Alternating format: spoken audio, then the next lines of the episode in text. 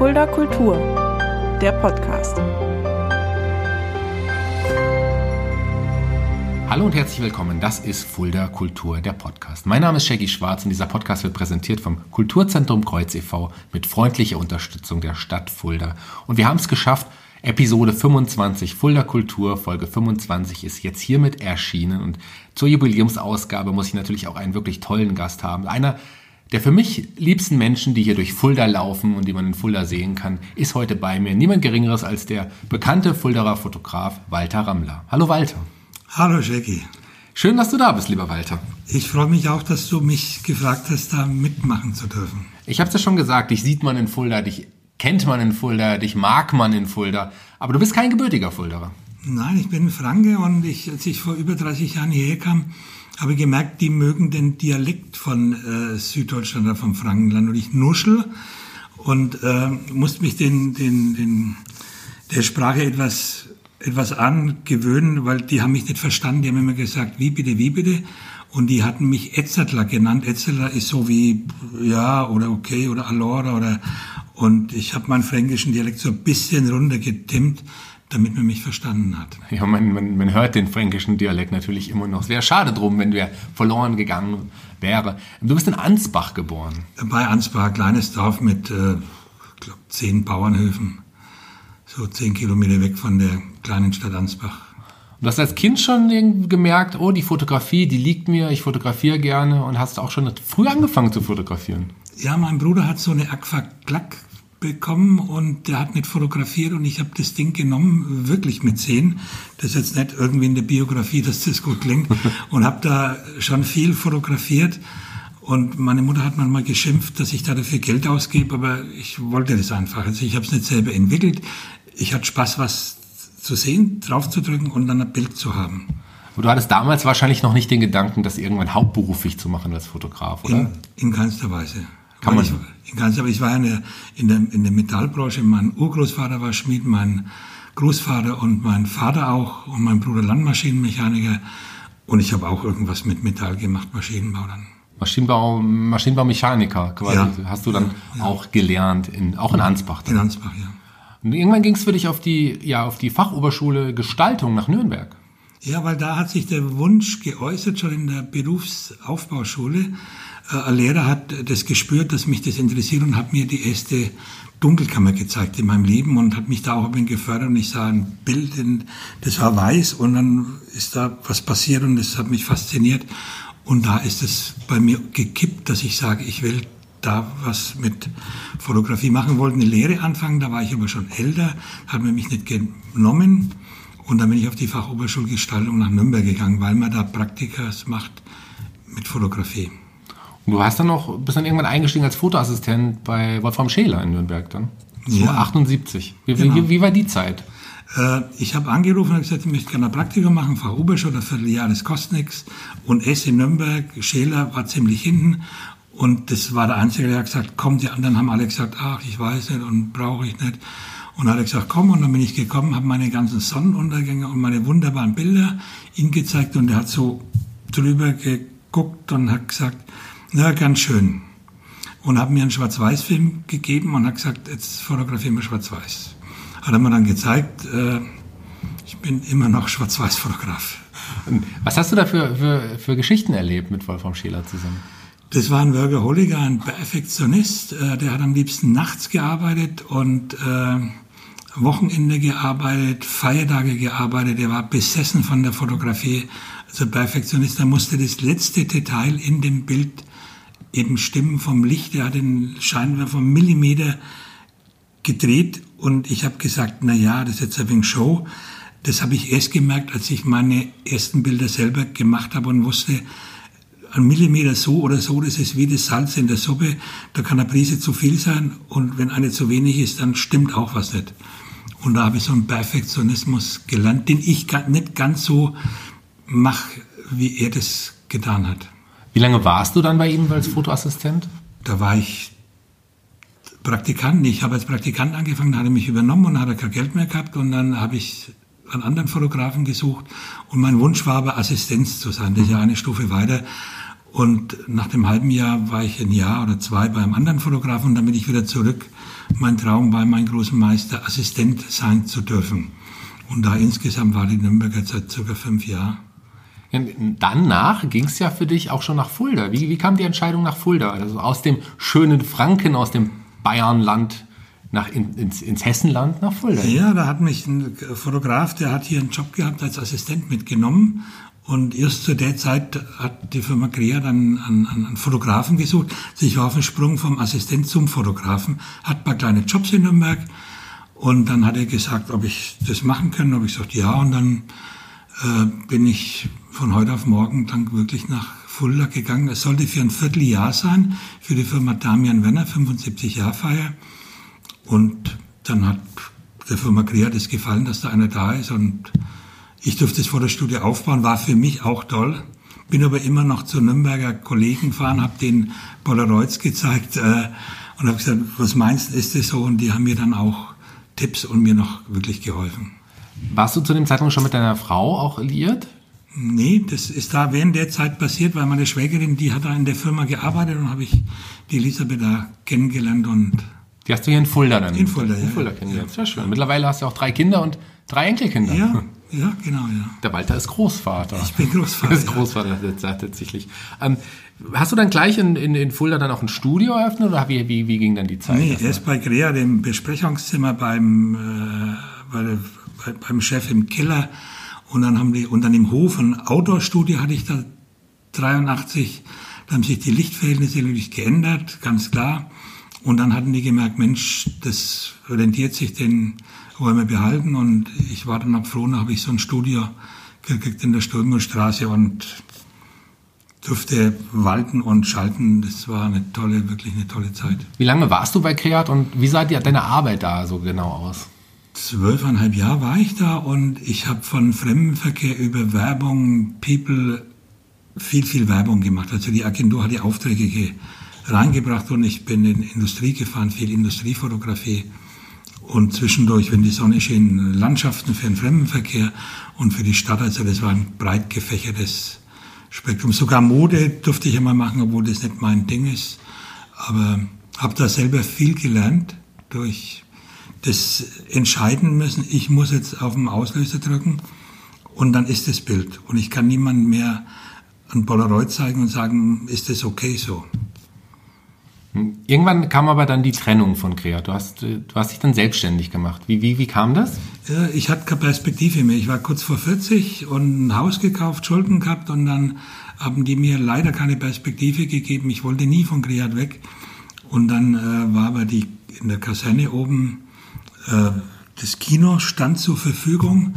Ich habe mir das angeschaut und sowas haben wir bei Creat immer gesucht. Und da habe ich gesagt, das ist ja geil, das Kino, ich habe das gesehen, da kann man mit dem Auto reinfahren, das will ich haben. Und ich hatte kein Geld und äh, ich habe es aber trotzdem machen wollen, habe beim Bundesvermögensamt angerufen, die waren froh, dass da einer irgendwas machen will. Äh, meine Bank angerufen, die haben gesagt, nee, gib mir die nicht, weil man mich nicht messen kann. Dann bin ich zu einer Bank hier gegangen, zur Sparkasse. Die kannten mich, die wussten, der Rammler ist okay. Und haben die gesagt, 160.000 Mark, Überhaupt kein Problem. Mach. Und das habe ich dann gemacht und äh, bin da in die Selbstständigkeit gestolpert. gestolpert. Hat auch keine Kunden nicht, aber ich wusste, ich hatte einen guten Ruf. Und viele Kunden haben vorher schon gesagt, Mensch, weiter oder Herr Ramler, wenn Sie sich selbstständig machen, äh, ich bin dabei. Dieses ehemalige Kino, was du angesprochen hast, für die, die es nicht wissen, das ist ja quasi in der ehemaligen amerikanischen Kaserne, quasi jetzt im heutigen Münsterfeld, mhm. in ries, wirklich riesen Räumlichkeiten gewesen. Also für, dadurch, dass du sagst, du machst dich jetzt selbstständig, hast eigentlich noch keine Kunden, dir dann so große Räumlichkeiten zuzulegen. Hast du da nicht ein bisschen Angst gehabt oder war einfach die Vision größer? Die Vision war sehr groß und die Miete von dem war sensationell. Meine Kollegen in den Metropolen, die haben eh geglaubt, der Ramte, das glaube ich denen, dass ich da nur, ich glaube, 800 Mark Miete bezahle für 500 Quadratmeter. Das glaubten die mir in Düsseldorf, Frankfurt nicht. Ich gesagt, doch, das ist so. Durch die Umstände von den Amerikanern, die weg sind, waren die Bundesvermögensamt froh, dass die Immobilie genutzt wird. Und äh, ich weiß noch viele Kritiker, die haben gesagt, ach, da oben Kaserne und so. Ich habe gesagt, der Hamburger und Nivobad und ich, wir können über den Stacheldraht rausgucken Und äh, wenn man heute sieht, was da oben ist, das ist ein Stadtteil, ist erschlossen, alles ist vernünftig, dass man das nicht abgerissen hat, sondern umgebaut hat, umgenutzt hat. Wie viele Jahre warst du dann da oben? Oh, da war ich auch noch mal von 95 bis 2011, ja. Du hast ja dann auch angefangen, da auch auszubilden. Du hast dann auch Ja, selber ja. Fotografen, einige wirklich tolle Fotografen ausgebildet, Julia Reisinger, ähm, Viktor Beusch, den, den ich auch persönlich kenne. Die, Robbie Zyron, also Ja. keine Ausbildung, aber super Assistent. Äh, die Lauren McCorn. Leute, ja, ganz, ganz viel, ja. Äh, Ich, ich wollte das gar nicht, weil ich ja ein Autodidakt bin und dann habe ich zu meiner ersten Auszubildenden gesagt, kümmere doch dich da mal drum und äh, dann hatte ich in Kassel angerufen und dann haben die gesagt, nee, geht nicht. Und die wollten mich prüfen und dann habe ich gesagt, ihr könnt mich gar nicht prüfen, ihr seid ja ahnungslose Verwaltungsbeamte. Und es war tatsächlich so, ich habe zwei Briefe von der Handwerkskammer bekommen. Einer stand, ich darf eingeschränkt ausbilden und im anderen, ich darf nicht ausbilden. Ich durfte dann aber trotzdem ausbilden. Aber halt, das ist so eine Behörde, die, ja, die können es ja nicht wissen. Nicht nur, dass du ein toller Fotograf, ein toller Mensch und wahrscheinlich auch ein wunderbarer Ausbilder bist. Ähm, du bist ja auch jemand, der immer auch mit der Zeit gegangen ist. Und gerade so, na, kurz davor auch schon, fing es ja auch mit der digitalen Fotografie an. Du giltst ja als einer der Vorreiter der digitalen Fotografie in Deutschland auch. Wie kam das? Das, das ist passiert. Also ich war jetzt nie einer, der gesagt hat, ich will was Neues, sondern es ist passiert, wie ganz viel in meinem Leben äh, so, so passiert ist einfach. Da hat die Firma Hensel gesagt in Würzburg, die Licht haben, die haben so ein Rückteil irgendwie gehabt mit einer anderen Firma und haben gesagt, probieren wir mal beim Rammler mit dem tollen großen Studio. Und es hat 100.000 Mark gekostet, das Rückteil. Das hatte ich ein Vierteljahr und war begeistert. Bisschen kompliziert, hat aber Spaß gemacht, so ein Ding zu haben. Dann war wieder, dass die Kollegen in den Metropolen mir das nicht geglaubt haben, weil ich habe mir nicht gesagt, das muss so gehen, sondern ich wollte es wissen. Ich habe einen Drucker mir gekauft und habe gesagt, ich mache ein Porträt von einem Menschen am Kopf und druck das ein Meter mal ein Meter aus und das ist scharf. Da kann mir jetzt einer sagen, da stimmt was nicht, das ist, ist so. Und das Bild, das habe ich auch noch und das ist einfach scharf, brillant, gut. Äh, Und es war der Beweis dafür, das funktioniert. Ja, und äh, es hat funktioniert. Wie gesagt, du bist ja einer der Vorreiter und nicht nur, nicht nur ähm, der digitalen Fotografie, sondern du bist ja auch, was die, die CeBIT ist ja eine ganz eine der bekannten auch digitalen Messen in, in Deutschland. Du galtest ja als lange als einer der Fotografen oder der Fotograf der CeBIT. Wie kam da der Kontakt hin? Auch wieder über die Firma Hensel und Digitale haben die gesagt, da ist ein unbekannter Fotograf in, in, in Deutschland, das ist ja zufällig in Fulda. Ah ja, Fulda, wo ist das? Ja, ja, die kleine Stadt. Und dann äh, haben die mich kontaktiert und dann habe ich gesagt, ja klar, mache ich das. Und da habe ich dann mit meinem ehemaligen Assistenten, mit dem Robby, waren wir auf der CeBIT 697 und haben Mädchen mitgenommen, die da fotografiert und die Leute haben geguckt, was wir da machen. Äh, fotografiert, klack, das Bild war im, im Computer und man konnte reinzoomen, das war scharf und das Mädchen sah gut, alles, ja, war, war fasziniert. Ja. Faszinierend. Du hast ja viele Jahre dann auch weiterhin noch in, in, in, dann in Hannover auch auf Mhm. der Messe, dann nicht, auch nach der CeBIT irgendwie auch noch mal immer noch. Wir waren auch zusammen tatsächlich mal. Du hast mich auch mal mit nach Hannover genommen, da hat, ist ein DJ gesucht worden. Du hast fotografiert und ich habe Musik gemacht. Das war auch eine, eine schöne Kombo auf jeden Fall. Irgendwann, ähm, lass uns zurück zum Münsterfeld, lass uns zurück zum alten Kino. Irgendwann hieß es aber, das ist jetzt zu groß, es äh, macht keinen Sinn mehr und auch da musste es dann irgendwann rausgehen. Ja, weil sich das durch die Digitalfotografie geändert hat und verändert hat. Äh, Die Produkte, die wurden nicht mehr ins Atelier gebracht, sondern der Fotograf ging raus und hat da fotografiert. Ich habe da Möbelaufbauten gemacht, wirklich mit Wände und Teppiche. Ich habe eine Sauna fotografiert für, für einen Kunden hier, richtige Aufbauten, die ein, zwei Tage gedauert haben. Und das hat sich da verändert durch das digitale, durch die digitale Fotografie. Und ich bin dann da hingefahren und habe da die Sauna oder, oder Showroom oder was das auch immer war. Man brauchte das große Studio nicht mehr. Ähm, Und viele junge Kollegen kamen auf den Markt und haben auch fotografiert. Durch die Digitalfotografie haben Unternehmer selber fotografiert, ein Handyfoto nach China geschickt von der Maschine und die haben gesagt, weiter du, das ist okay, die Maschine kostet das und sieht so aus, kann das, du musst nicht mehr kommen und die Maschine ausleuchten. Und so hat man das nicht mehr gebraucht, ja. Ja, und dann hieß es dann, neben Abschied von dem großen Raum, von dem großen Kino, von dem alten großen Atelier mit einem allerletzten Shooting. Und das wurde ja sogar bekannt. Da gibt es eine wunderbare Broschüre auch für. Und ich glaube, mit meines, eines meiner Lieblingsshootings, die du äh, veranstaltet hast, das Last bekannte oder berühmte Last Shooting. Erzähl mal was dazu. Ja, ich bin dann doch mit einem, mit einem traulichen Auge da weggegangen. Das war eine wirtschaftliche Sache natürlich. Ich konnte es nicht halten, habe auch keine Partner oder Partnerinnen gefunden, die da mit eingestiegen wären, um das als Großstudie zu machen. Das wird heute funktionieren, weil meine Generation, da hat jeder seine Suppe gekocht. Jeder hat eine große Studie gehabt und naja, aber wir machen es nicht zusammen. Die jungen Kollegen, die ticken anders. Die sagen, komm, wir nehmen einen Raum, du magst das, du magst das aber ist so. Dann bin ich, habe ich verkauft, war in der Stadt, war gut und trotzdem bin ich da abends manchmal vorbeigefahren, habe geguckt, was da passiert. Und ich habe in der Baustelle dann abends gesessen und habe einfach geguckt, habe die Zeitrevue passieren lassen und habe jetzt die Baustelle fotografiert. Und da kam die Idee, ich muss den, den alten Studio nochmal Leben einhauchen. Habe ein Model gesucht zur Last Shooting, die war nackt in der Baustelle, große äh, Arrangements mit einer kleinen Person. Und das war meine ehemalige Auszubildende, die Lauren, die da sofort Ja gesagt hat, die hatte auch den Bezug zum Studio gehabt und konnte als Model auch gut agieren und wir haben das an zwei oder drei Abenden fotografiert zusammen und als ich die Ausstellung gemacht habe, war es gut, dann habe ich die Nabelschnur abge Schnitten sozusagen von der Ära. Und ja, es war, war ein schönes Ende. Hat ja auch irgendwie gepasst. Schönes ja. Ende, das Last Shooting. Ja. Ähm, Lauren, eine, eine auch tolle Fotografin, ja. aber auch eine wunderschöne Frau. Also genau das die richtige wahrscheinlich für dieses Shooting irgendwie. Lauren und ich verbinden uns, ja, verbinden uns ja auch schon lange. Wir kennen uns schon ewig, auch eine enge Bindung, immer wenn wir uns sehen. Ähm, ich hab, war damals aber sehr überrascht, als ich diese Fotos gesehen habe. Ich habe mich natürlich sehr gefreut. Tolle Fotos. Ähm, Gibt es übrigens auch noch, ich äh, äh, im Internet sehe ich, ja. dass diese Broschüren auch noch zu kaufen sind. Tatsächlich. Die, die Bilder, die Broschüre. Die, die, die Broschüre gibt es noch bei Amazon, gibt noch eine für 5 Euro, habe ich vorhin Ach, extra ja. mal gegoogelt. Die verkauft ja. jemand bei Amazon Ach, für 5 Euro. Ach krass, wusste ich gar nicht. das ist mir vorhin aufgefallen in Vorbereitung. Ähm, es ging für dich äh, äh, zum Luckenberg. Wieder Luckenberg, ähm, wunderschön hier in Fulda gelegen, die wunderschöne Straße. Wie kam es dahin? Ich habe was gesucht und dann langsam wurde es eng, weil ich nichts gefunden habe. Ich habe eigentlich so einen kleinen äh, Raum gesucht und im Hinterhof hätte ich mir ein kleineres Atelier gewünscht. Das habe ich nicht gefunden, das gab es nicht. Äh, also habe ich das Ladengeschäft erster und zweiter Stock genommen und habe gesagt, ne, unten fotografiere ich und oben mache ich Bildbearbeitung, ein bisschen Grafik. Und das Studio war klein im Verhältnis, auch die Decken waren nicht ideal, aber ich musste eben improvisieren und das habe ich eigentlich schon immer gemacht, improvisiert.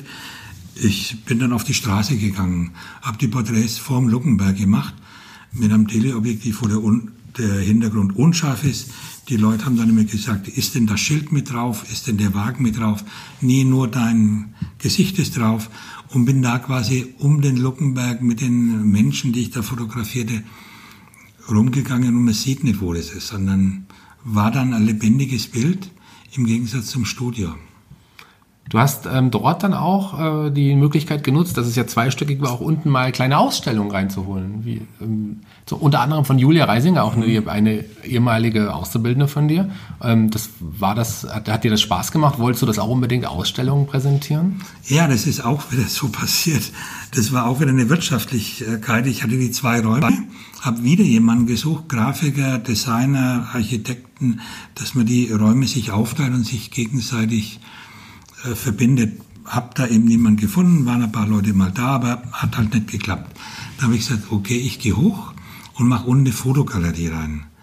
Äh, weil ich, ich habe den Raum, ich muss die Miete bezahlen und hat mir natürlich Spaß gemacht. Habe gesagt, da kommen jetzt erst einmal meine Assistenten und Auszubilden. Der Robby Züran hat die erste Ausstellung gemacht, dann die Julia. Ich habe den Hubert Weber noch einmal geehrt und habe aber auch gemerkt, naja, ein Galerist bin ich nicht, Fulda ist keine Metropole. Ich habe da den Rotwein, den ich ausgeschenkt habe, das war okay mit den Karten und verkauft habe ich nicht so gut. Aber ich hatte den Raum war, war, gut für mich, hat Spaß gemacht. Komm noch mal zu einem anderen Thema, weil da bist du auch für mich eine Art Vorreiter. Ich weiß nicht, ob es vorher gab es das wahrscheinlich schon in Deutschland, aber mir ist es das erste Mal bei dir aufgefallen. Das ist die Drohnenfotografie. Das kannte ich vorher noch gar nicht. Und du kamst irgendwann mal, ähm, komm zu uns in so einer Grünen-Sitzung, kommen auch gleich nochmal drauf zu sprechen. Wir waren ja auch lange zusammen hier bei den Grünen aktiv. Ähm, da kamst du zu einer Sitzung, hattest so ein Bild, von einer Dro so eine Drohnenfotografie. Ich hatte das zuvor noch nie gesehen und ich war hellauf begeistert. Wie hast du das gefunden und, oder hat es dich auch gefunden? Das hat sich auch gefunden. Das muss ich wieder sagen. Ich habe viel Glück in meinem Leben gehabt und es sind immer merkwürdige Umstände. Die Firma Robbe hat mich beauftragt, zu fotografieren. Da haben die gesagt, so, so und so viel soll ich fotografieren und haben noch was draufgepackt. Und als ich die Rechnung geschrieben habe, haben die gesagt, das ist ja viel zu viel, das haben wir nicht ausgemacht. Da habe ich gesagt, ja, aber wir haben ja mehr, mehr gearbeitet, also der Auftrag wurde erweitert. Da ich kein Kaufmann bin, ich habe es halt gemacht. Und dann äh, war da auch so eine Drohne dabei. Und dann habe ich gesagt, dann behalte ich die und dann machen wir so einen Deal. Und die haben gesagt, okay, passt für alle. Und dann bin ich mit dem Ding die Luft gegangen, ist gleich runtergefallen bei Robbe.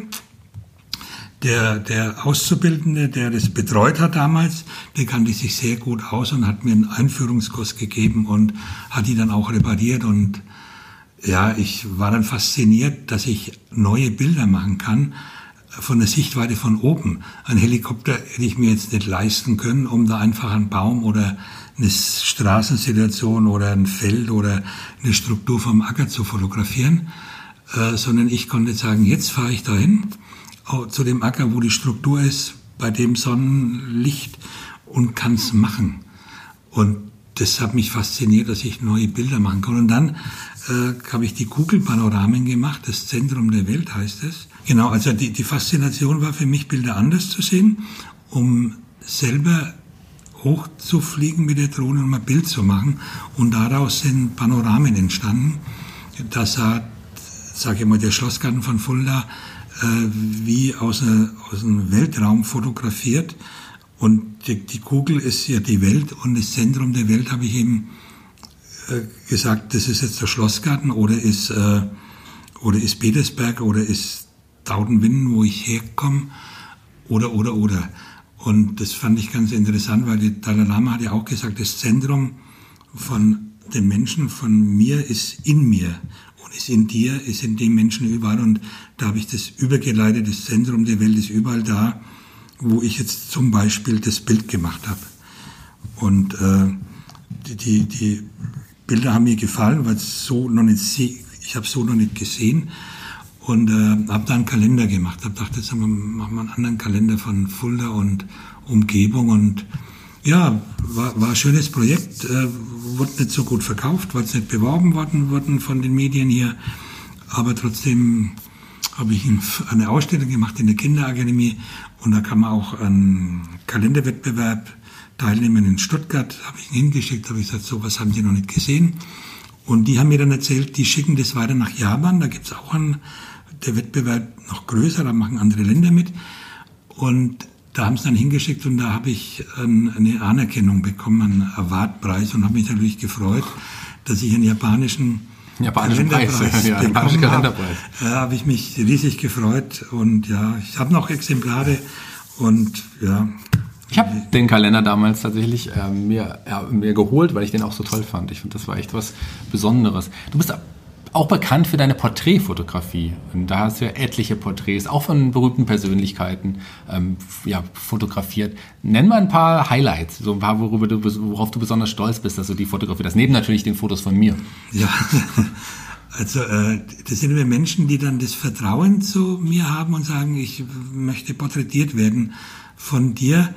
Und da ist ja schon der erste Schritt gemacht, dass man sagt, ich, ich möchte das machen und dann kommen die und dann rede ich immer mit denen und ich will denen ins Auge sehen und die müssen das mit mir auch machen. Also, und dann machen wir einen Termin und sagen, so und so machen wir es. Ich habe eine Dame fotografiert, müsste so in meinem Alter sein, die saß mir gegenüber, die Beine verschränkt und wir haben geplaudert. Und die hat ein Porträt von sich gebraucht und dann habe ich gesagt, ich weiß, wie ich das mache. Genauso wie wir jetzt uns gegenüber sitzen, würde ich sie gern porträtieren. Und manchmal passiert auch was, dass ich jemanden porträtiere und der bewegt sich, ich bewege mich und sage, wir machen es doch anders. Vergleiche ich mir wie mit dem Koch, ich koche was und dann passiert was, dann sagen wir, da können wir eine Variante machen und dann ist es manchmal gut gelungen und manchmal sagt man, nee, äh, wir nehmen doch das erste oder wir wiederholen es auch nochmal, weil wir heute beide nicht gut drauf sind. Also das mache ich dann auch, wo ich sage, du, ich, ich, du bist nicht gut drauf. Ich hatte eine Freundin, die ging es nicht gut. habe ich gesagt, hier, du, lass uns einen neuen Termin machen und dann telefonieren wir einfach noch einmal. Weil wichtig ist, dass der Porträtierende sich darauf einlässt und sagt, ja, ich will in Stein gemeißelt werden in dem Fall oder geformt werden. Ich habe es ja gerade schon gesagt, es gibt auch ein paar berühmte Persönlichkeiten, die du porträtiert hast. Und ähm, ich weiß, dass du darauf besonders stolz bist. Das sind nämlich die Porträts von Konstantin Wecker, weil das eine Person ist, die dir auch im Leben total viel bedeutet. Ja, Konstantin, ja, ja. ja. Was also ist das ich, Besondere an Konstantin Wecker? Und was wir, wir, ich glaube, wir sind Seelenverwandt. Meine Frau hat einmal gesagt, da haben wir so einen Ausschnitt gesehen, wo er in der Toskana sein Haus hat und da ins Café geht und da ein äh, Cappuccino trinkt und ich mache ähnliche Sachen und dann hat die Elisabeth gesagt, ich glaube, ihr seid seelenverwandt. Ich glaube es auch so ein bisschen, ich kann über sein, wie er was sagt oder macht in der Poesie, verstehe ich das. Äh, manche Sachen kann ich gar nicht erklären, aber ich, ich, ich verstehe sie vom, vom Gefühl her. Und als ich in Italien war, 3, 5, 86, und in der, in der Toskana, also nicht wo er da ist, sondern da in der Nähe irgendwo und dann habe ich gedacht, die Lieder, die kann der nur hier geschrieben haben. Die kann man nicht in, in Deutschland, in München schreiben, sondern die, die muss man da geschrieben haben. Und wie man auch weiß von ihm, die kommen aus dem Bauch und wenn er da ist, dann kommt es eben aus dem Bauch. Und mir geht's auch manchmal so, dass ich ein Foto mache und weiß gar nicht warum, sondern ich sage, ich sehe die Situation und dann sage ich, okay, das mache ich, da ist auch natürlich viel dabei, was ich nicht ausdrücke, nicht verwerte, sondern ja, so ein Versuch war. Und manche Bilder, die passieren dann und die sind da und so ist eine Seelenverwandtschaft da, auch politisch natürlich, auch der unermüdliche Kampf für den Frieden und Gerechtigkeit, den er führt. Ähm, da ist auch da, wo ich sage, ja, der bringt gewisse Sachen so gut in Worte rüber, die kann man, oder bin ich fasziniert, wie er, was dann da passiert, was er da sagt hier dass wir zum Beispiel verantwortlich sind für die ganze Welt, du und ich. Ne? Äh, und das sehe ich auch so. Wie war das für dich, ihn persönlich kennenlernen zu dürfen und auch Fotos von ihm zu machen?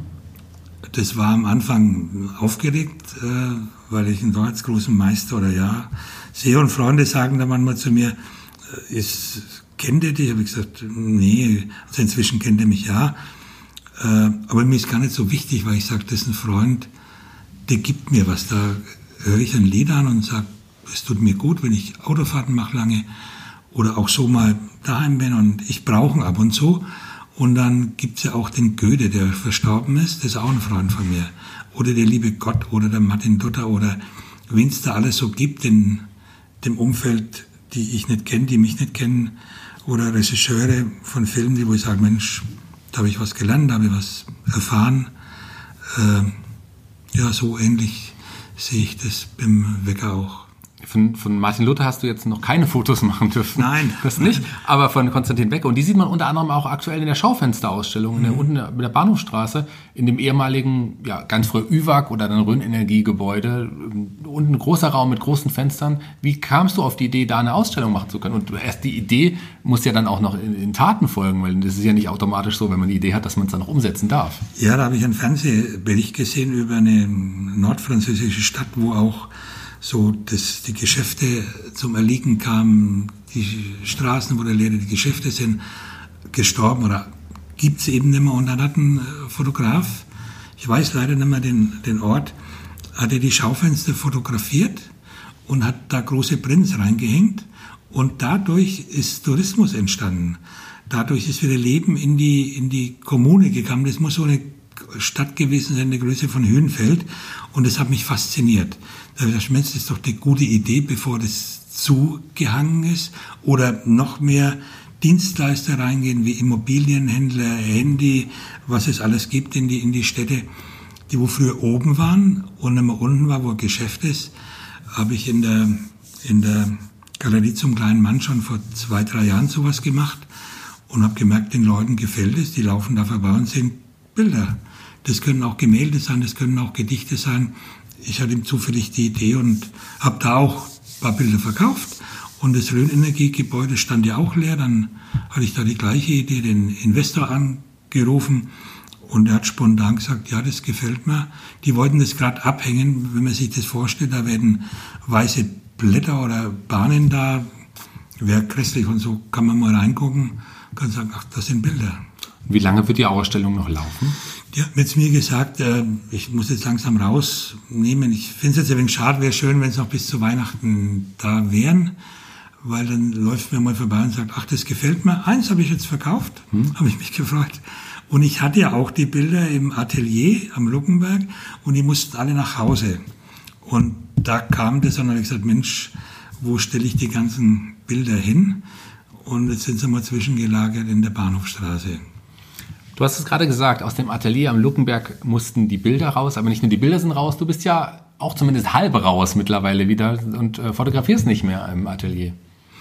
Ja, das ist wieder eine wirtschaftliche Sage. Äh, Studio braucht man immer. Komisch, eine Stadt mit 60.000 Einwohnern braucht kein Porträtgeschäft mehr. Da gibt es den Fotoboss noch und gab es mich. Jetzt gibt es nur noch den Fotoboss und den Lubo. Die Passbilder macht die Stadt Fulda selber mit einem Automat. Super Idee von der Stadt Fulda, dass man den Arbeitsplatz auch noch wegnimmt, finde ich skandalös. Äh, und habe gesagt, der, dann muss ich Miete bezahlen und niemand kommt, ich drehe Däumchen und meine Jobs sind draußen. Ich fahre weg am Tag und fotografiere irgendwo und da läuft die Heizung, der Strom und dann habe ich gesagt, ich gehe nach Hause, wir haben ein Haus und kann da in einen Raum mein Atelier machen und kann die Porträts dann machen, die ich hier am Luckenberg gemacht habe. Dafür ist ja am Luckenberg jetzt äh, deine Frau aktiver geworden und zwar mit einem ganz tollen Laden. Ja, das ist alles so parallel passiert, wo ich gesagt habe, ich gehe raus, die Miete und da kommt niemand mehr und dann hat die die Idee gehabt, äh, sie will einen Unverpacktladen machen. Also ist auch gereift und so und und dann, ja, dann hat die das einfach gemacht vor über einem Jahr. Und äh, ich vermisse den Luckenberg schon ein bisschen, muss ich sagen. Nicht ganz so, wie Freunde das gedacht haben. Eine Freundin gegenüber, die Katja, die hat mir liebe Karte geschrieben und hat gesagt, äh, ich soll zum Rumlungern kommen und vielleicht mal einen Kaffee trinken oder abends ein Bier. Das mache ich auch gelegentlich gerne hier. Äh, man sieht es jetzt nicht und man hört es natürlich auch nicht, aber wir sitzen jetzt auch gerade direkt am Luckenberg, denn da habe ich mein neues Studio quasi ein bisschen mhm. eingerichtet. Da nehmen wir jetzt gerade unser Gespräch, unseren Podcast auf. Lass uns mal jetzt weg von der Fotografie, weil der Mensch Walter Rammler ist ja noch viel mehr als nur ein Fotograf. Der Walter ist, ich habe es schon gesagt, ein sehr toller Mensch, ein sehr umsichtiger Mensch und Mensch, den auch das Umfeld sehr am Herzen liegt und auch die Umwelt am Herzen liegt, aber auch äh, der, der denkt, die, die, der weiß, dass die Welt was Schönes ist und einfach das Schöne zu den Menschen auch zurückbringen will, ihnen zu zeigen, denk mal drüber nach, die Welt ist viel schöner und das brachte dich auch zur Politik, auch schon in frühen Jahren warst, warst, du, warst du den Grünen schon immer sehr nah. Ja, das ist, ähm, das ist, ich bin auf dem Bauernhof groß geworden, vielleicht kommt es daher, ich weiß es nicht. Also ich habe morgens kuhwarme Milch getrunken und bin in die Schule gegangen, immer so, ein, so zwei, drei Tassen, so ein Kübel.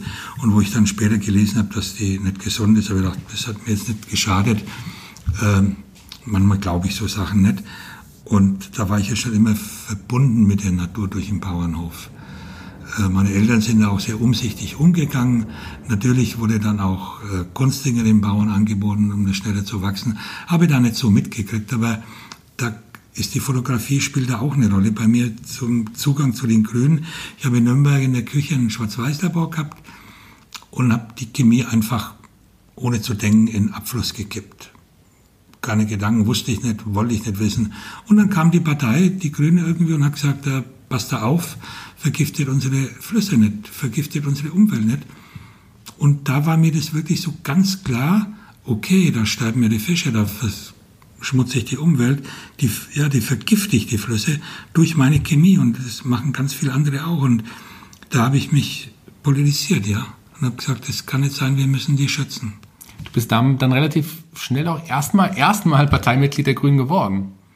Ja, hat er später. Ich war Sympathisant dann in Nürnberg, dann bin ich dann nach Fulda gegangen, habe da die Grünen kennengelernt und habe mich am Anfang äh, immer Wahlwerbung gemacht, alle zwei oder vier Jahre, je nachdem die waren. Und bin auch eingetreten in die Grüne Partei, weil es mir wichtig ist, da mitzuarbeiten, bis der Herr Fischer dann mit in den Krieg gezogen ist. Da habe ich gesagt, nee, ihr seid eine Friedenspartei. Ich bin Sympathisant, ich wähle Grün, ich bin Grün, aber ich möchte Sie mit meinem Beitrag nicht mehr unterstützen. äh, und bin dann ausgetreten. Bis dann Anton Hofreiter sich beworben hat für den Fraktionsvorsitz. Da war ich da schon äh, im Stadtparlament als Stadtverordneter und gesagt, wenn der Toni mal eine Stimme braucht, dann trete ich wieder ein. Und so war es dann auch. Toni hat sich beworben, dann haben die gesagt, hier weiter, du musst. Habe ich gemacht und habe äh, mit einer Stimme beigetragen, dass der Anton Hofreiter durch eine Wahl zum Fraktionsvorsitzenden, den ich sehr schätze, mit seinen Ideen, mit seinen Gedanken, gerade was Landwirtschaft betrifft und Umwelt betrifft. Er ist ja Biologe und weiß da und macht kluge Sachen. Du bist halt ein Mann auch voller Überzeugung und du stehst dazu und das, deswegen liebt und schätzt man dich ja auch so sehr. Ähm, du hast es gesagt, du warst, äh, warst zu, äh, zu, dem Zeitpunkt, als du Stadtverordneter warst hier in Fulda, warst du tatsächlich kein Mitglied der Grünen, zumindest die meiste Zeit nicht. Wir waren ja zusammen in der Stadtverordnetenversammlung. Wir waren auch gemeinsam im Umweltausschuss genau. noch, das war auch eine schöne Zeit mit dir und wir waren auch gemeinsam im Abwasserverband. Außerdem hattest du den, ja, ich würde sagen, wirklich ehrenvollen Titel, als Baumschutzbeauftragter der Stadt Fulda zu agieren. In dem Zusammenhang gab es ja auch damals die Aktion mit der großen Trauerweide. Magst du dazu noch mal was sagen? Ja, der, die, die Frau Zuschke hat mir den Titel gegeben und ich trage ihn immer noch ganz stolz. Und äh, ich habe die Idee vom Anketten vom Günter Weiraff. Günter Weiraff, politischer Mensch, viel mutiger wie ich, hat sich ja in Griechenland auch angekettet, hat er gegen das Regime protestiert und habe ich gesagt, ich kette mich da jetzt an den Baum ganz spontan auch an und will ihn dadurch schützen, dass dann so eine Explosion geworden ist, ist durch ein Handyfoto passiert, äh, der das gemacht hat und sofort in den sozialen Medien verbreitet hat. Und ich war dann, bevor ich daheim war, ich habe ein Probebild gemacht, wollte das eigentlich als Kampagne starten, aber dann war das Bild schon in den Medien und dann, ich wollte das auch so machen. Und äh, ich war da auch bin froh, dass ich es gemacht habe. Heute werde ich mich äh, das nicht mehr als Symbol machen, sondern die müssen mich wegtragen und werden noch mehr protestieren. Ich habe nichts dagegen, wenn man einen Baum fällt, der krank ist, der alt ist, der gefährlich ist. Aber die Stadt Fulda und die Behörde hat es nicht geprüft. Sie haben einfach gesagt, der ist krank, ist gefährlich, wenn er umfällt, haben wir die Verantwortung. Und da bin ich ja dabei. Aber man hätte eine Suchprüfung machen können, hätte ein paar hundert Euro gekostet, kann man machen, die haben mir auch erzählt, dass sie das wissen, aber haben es eben einfach willkürlich nicht gemacht. Und es ärgert mich, ich komme jetzt eben in Rage, das ärgert mich einfach. Und die Medien haben da genauso reingeschlagen. Die haben dann einen, den abgesägt und haben einen äh, städtischer Arbeiter, der war im Baum und haben die ganz klar gesagt, schau mal hin, ist ja klar, der blöde Rammler. Aber dass Bäume hohl sind und trotzdem stabil ist, wie ein Strohhalm, das wussten nicht oder haben es nicht zur Kenntnis genommen. Ich habe viel positive äh, Zuspruch bekommen von Förstern, von Leuten, die sich da auskennen, mehr wie ich, die gesagt haben, das hätten wir prüfen müssen, wir hätten noch halten können. Und es gab auch Ideen, die wir, die wir das schützen hätten können, mit Seilen festbinden am Parkhaus, eine Schelle rummachen. Wenn ein Wind gekommen wäre, dann wäre die nur aufs Betonparkhaus gefallen und wäre nicht umgefallen oder auf ein Auto. Und das ärgert mich heute noch. Kann ich auch nachvollziehen. Also der, ich habe das damals ja auch unterstützt und stand auch hinter dir. Ich habe gesagt, das ist eine gute Aktion. Und der Baum fehlt noch immer da an der Stelle, muss man sagen. Also ist nicht mehr so schön wie mhm. vorher. Äh, bis 2016 bist du wieder, du hast es gesagt, wieder in die Partei der Grünen eingestiegen und äh, mittlerweile ja auch bist du Vorsitzender des Stadtverbandes, was ich übrigens ja auch schon mal war hier bei den Grünen. Ich bin ja politisch aktuell zumindest nicht mehr aktiv, ähm, noch Mitglied der Grünen, aber nicht mehr aktiv, einfach aus Zeitgründen im Moment. Aber äh, mit, mit dir hat man ja wirklich einen tollen Vorsitzenden im Stadtverband gefunden. Ja, also ich äh, habe das zwei Jahre gemacht und jetzt wurde wieder gewählt. Und was ich schön finde, dass viele junge Menschen sich gewählt haben, viele Frauen. Äh, und die wollen was verändern, die sind politisiert, die, die wollen das machen. Und ich als älterer Mensch mit den jungen Menschen finde ich faszinierend. Die wollen das umkrempeln, die wollen es verbessern und ich will ja auch die Welt bisschen verbessern. Und äh, das ist wunderbar, dass sich die jungen Menschen gemeldet haben und äh, viele Frauen, die da mitmachen, die anders denken wie ich. Das tut uns einfach nur gut. Du hast ja in dem Rahmen jetzt in der, der Mitarbeit der Grünen, hast du dich ja auch aufstellen lassen zur Wahl für den Deutschen Bundestag. Hat man, hast du Walter, Walter, wie, wie, also du meinst, du hast ja vorher wahrscheinlich schon gedacht, ah, die Chancen sind nicht so groß, aber ich mach's, oder? Oder wie war ja, dein Gedanke? Ich, ich wusste die, ich, ich war im Stadtparlament und da war ich ja nicht mehr und dann hat mir so eine politische Arbeit äh, gefehlt, nur bei äh, Versammlungen da zu sitzen und zuzuhören, fand ich langweilig und dann haben die einen gesucht Und da habe ich meinen Hut da reingeworfen und gesagt, du, ich würde es machen. Und die haben gesagt, klar, der Rammler, der ist bekannt und lebt es auch. Ich bin jetzt nicht so äh, visiert in vielen Details und kenne mich nicht so gut aus. Ich mache das vom Gefühl und der Bernd Eckert, den ich sehr schätze als grüner Politiker, der hat gesagt, der Walde ist authentisch. Auch wenn er nicht so gut reden kann, wenn er nicht so gut schreiben kann, auch nicht so gut artikulieren kann, äh, den glaubt mir das, was er sagt. Und ich fliege auch nach San Francisco und fahre mit dem Fahrrad auch und ich darf auch ja, mal Sachen machen, die nicht ganz so okay sind. Äh, aber ich stehe dann dazu und sage, ja, jetzt ist das halt passiert. Also meine Frau, die erwischt mich manchmal, wenn ich mit einer Plastiktüte am Markt was kaufe, dann schimpft die und sagt, ja, ich habe eben die, den Korb vergessen. Oder ich war jetzt wo und dann wollte ich das kaufen und dann ist es halt so. Äh, aber das ist dann halt so. Also trotzdem kann man sich ja engagieren und einsetzen und die Fehler eingestehen und sagen, ja, ich lerne da draus und, und will es versuchen, mehr zu machen. Du bist ja auch sehr engagiert in vielen politischen Dingen und auch Ansichten, aber nicht nur bei den Grünen, sondern seit 2014 bist du ja auch Mitherausgeber der Agora. Das ist ja so eine, die Zeit, für die, die es nicht kennen, die Zeitung für Meinungsvielfalt, äh, kreative Kritik und Satire in Fulda, die es auch kostenlos ähm, gibt. Und äh, da hast du dich mit auch ein paar anderen engagierten Menschen zusammengetan und ihr bringt diese Zeitung raus. Ja, weil wir gesagt haben, in der Medienlandschaft, da gibt's sowas nicht. Da gibt's nur eine Zeitung, das ist die Fulda Zeitung und dann die, die Online-Magazine und die sind Mainstream, sag ich mal. Und wir von der Agora, wir wollten was anderes machen. Und es gelingt auch, wir sind lauter Amateure, wir sind keine ausgebildeten Journalisten, aber wir wollen so ein Sprechchor sein für, für gewisse Sachen, die nicht in den Medien stehen. Also das sollte eine lokale Zeitung sein und kriegen viel Zuspruch, aber es ist auch wahnsinnig viel Arbeit, so eine Redaktion aufzubauen. Das machen wir alle ehrenamtlich und in der Freizeit recherchieren ehrenamtlich und es ist eine harte Arbeit. Also ich finde es toll. Ich mache jetzt da nicht mehr so viel mit in letzter Zeit, weil ich gesagt habe, ich will mich politisch, also in der Partei mehr engagieren, aber die Zusammenarbeit ist da. Wenn, also ich wurde von, von Freunden und Leuten auch an gerufen und gesagt, Glückwunsch, dass du Stadtverordneter, Stadtverbands, nee, Stadtverbandssprecher bist. Äh, aber ich sagte, ja, sagt mir was, wenn irgendwo was im Argen liegt. Ich bringe das in die Politik, weil ich finde, die Bürger, die müssen es in die Politik bringen. Die Politik kann dann Anträge machen und Anfragen machen und dann kann man versuchen, was zu ändern. Aber wenn man nur protestiert, dann bleibt es da und man ist traurig, wenn nichts passiert. Ja, hast schön gesagt. Lass uns noch ein paar andere Dinge in deinem Leben ansprechen, die für dich eine wichtige Bedeutung haben, was vielleicht nicht so viele wissen. Da auch der Glaube bedeutet dir eine ganze Menge. Du bist äh, nicht nur seit 2006 Mitglied des Kirchenvorstandes der Christuskirche hier, sondern du bist auch wirklich ein gläubiger Mensch. Ja. Äh, Auf deine Art und Weise vielleicht. Ja, also das ist einfach durch die Erziehung. Ich wurde als Kind, äh, ging ich in die Kirche und habe da das Kreuz getragen bei Beerdigungen und bei kirchlichen Veranstaltungen im Ort, wo ich aufgewachsen bin. Und das glaube ich schon, dass mir das in die Wiege gelegt worden ist. Und äh, äh, ich, ich hatte zwei Begegnungen mit dem lieben Gott, mit meinem lieben Gott, äh, wo ich sage, ja, da ist was passiert, wo wir kommuniziert haben auf eine Art und Weise, die man nicht beschreiben kann, aber da ist was passiert.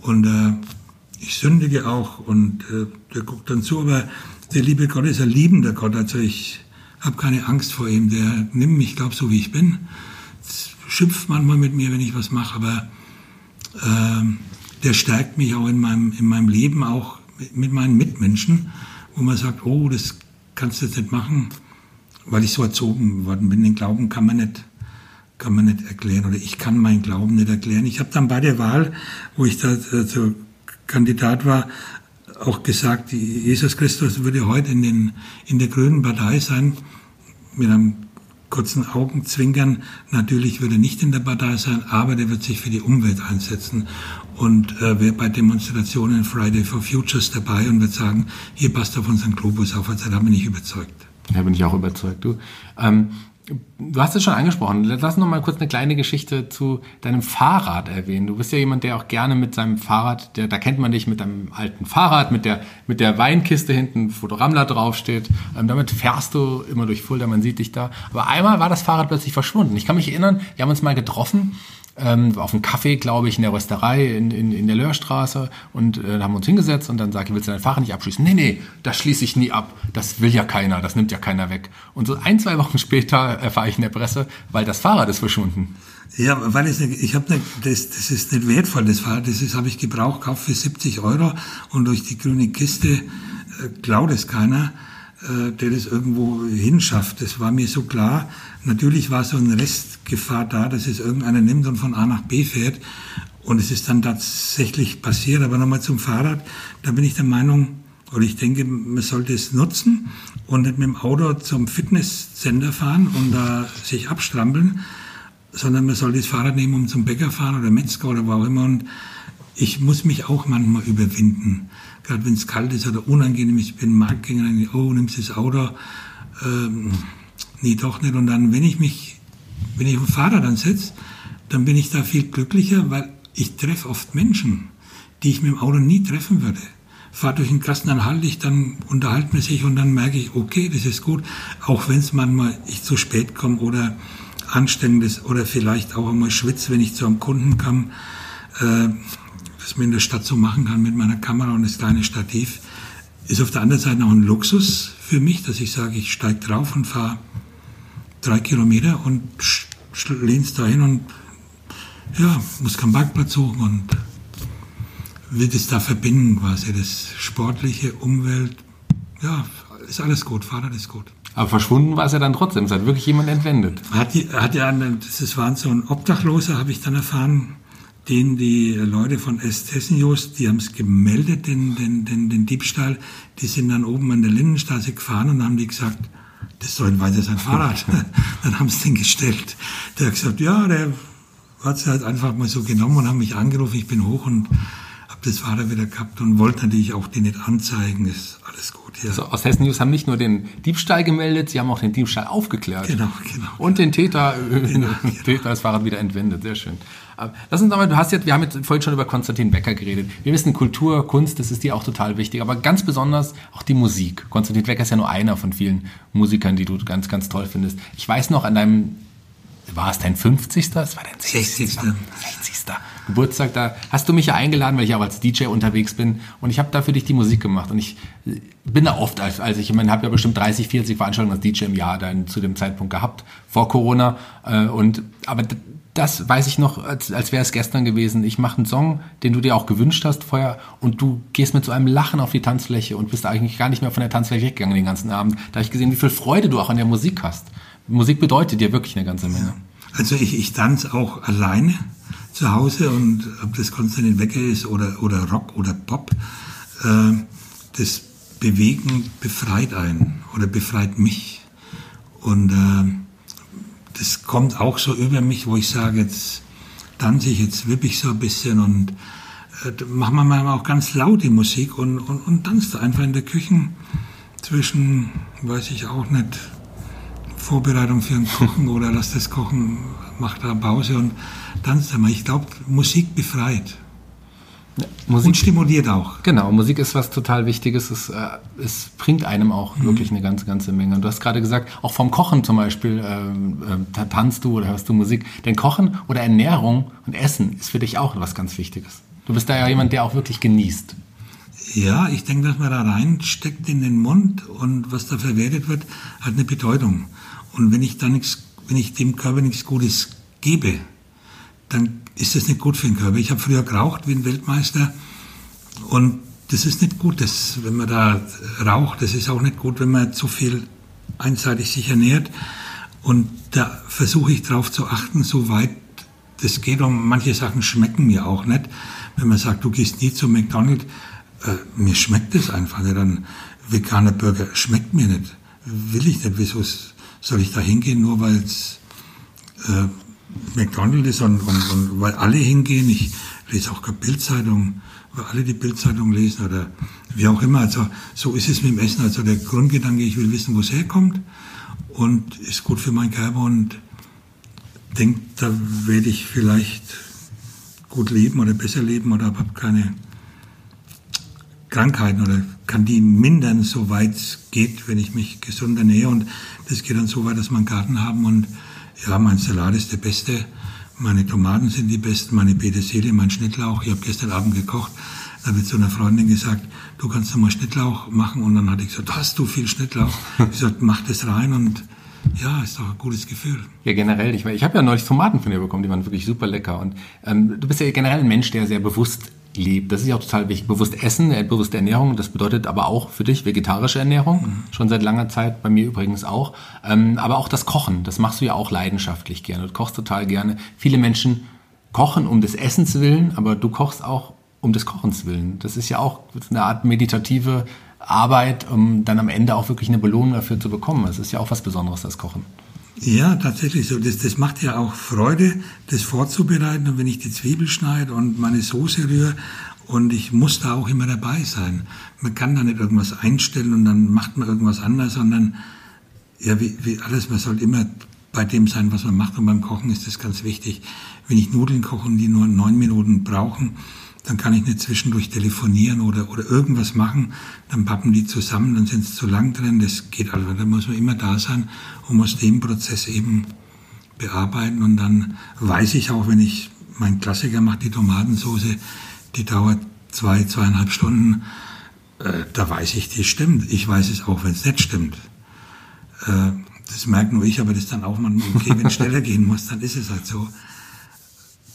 Ich hoffe, dass äh, jetzt kommt auch noch eine Einladung von deiner Seite aus für das nächste Mal, wenn du Tomatensauce machst. Dann musst du doch den lieben Shaggy auf jeden Fall auch nochmal zum Essen einladen. Da würde mich sehr freuen. Ich habe mich jedenfalls sehr gefreut, dass du jetzt meine Einladung nachgekommen bist und hier zu Gast warst bei Fulda Kultur, dem Podcast. Vielen, vielen Dank für das besondere Gespräch, wirklich.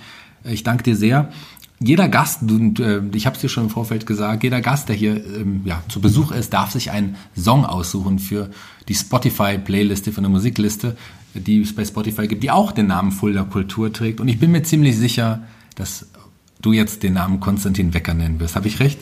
Ja, das, ja, ja, ja. Und äh, welcher Song von Konstantin Wecker darf es sein? Das heißt Schlendern, glaube ich, das Lied. Das so da schlendern einfach. Also ich schlender auch manchmal durchs Leben, guck Bäume an, guck am Himmel, dann ziehen die Wolken vorbei und über das handelt das Lied. Äh, ich glaube, das heißt Schlendern. Müsste man nach heißt Schlendern, ja. Ah, heißt Schlendern, ja, ob so ist. Ja. Ja, toller Wunsch, toller Song. Vielen Dank, lieber Walter, dass du da warst. Ich freue mich sehr ähm, Episode 25, Jubiläumsepisode, 25 Episoden plus Sonderepisoden habt ihr alle jetzt schon hoffentlich gehört von Fulda Kultur, dem Podcast. Und für die 25 Episode wollte ich jemanden haben, der mir besonders viel bedeutet. Und das ist heute tatsächlich passiert. Viel, lieber Walter, vielen Dank, dass du da warst. Die Abschlussworte an unsere Hörer, die gehören dir. Äh, ja, vielen Dank, äh, Shaggy, dass du mich gefragt hast. Ich wollte mich gerade jetzt noch melden, weil ich noch was Wichtiges sagen will. Am Freitag war eine Ausstellung hier in Fulda im Fondau Museum ein wunderbarer Mensch, zwei wunderbare Menschen, der Walter Schelz, Fotograf und seine Frau, machen eine Ausstellung hier in Fulda. Das habe ich vor über zehn Jahren versucht, hier zu, nach Fulda zu bringen. Ist mir gelungen durch die Palliativleute äh, und die heißt noch einmal Leben. Und das sind eindrucksvolle Porträts, wo ich euch wirklich einladen würde, guckt es euch an. Das ist sowas absolut Sicheres dass der irgendwann mal kommt, der Tod. Und der wunderbare Fotograf mit seiner Frau hat Leute porträtiert in einem Palliativ in Berlin, unmittelbar vor dem Tod und unmittelbar danach. Und es sind so eindringliche, gefühlvolle, sensible Bilder. Äh, ich habe dann eine sehr große Achtung und Respekt vor den beiden. Ich durfte jetzt kennenlernen, die Ausstellung ist im Fondau Museum. Das würde ich euch mitgeben. Guckt es euch an. Man muss Zeit mitnehmen, man muss sich darauf einlassen und vor allem auch die Texte lesen. Vielen Dank, lieber Michael. Geht zu der Ausstellung, schaut es euch an, es lohnt sich, so wie Walter sagt. Und hört weiter rein in Fulda Kultur, der Podcast in den nächsten 25 Episoden. Vielen Dank für eure Treue, vielen Dank, lieber Walter. Bis zum nächsten Mal.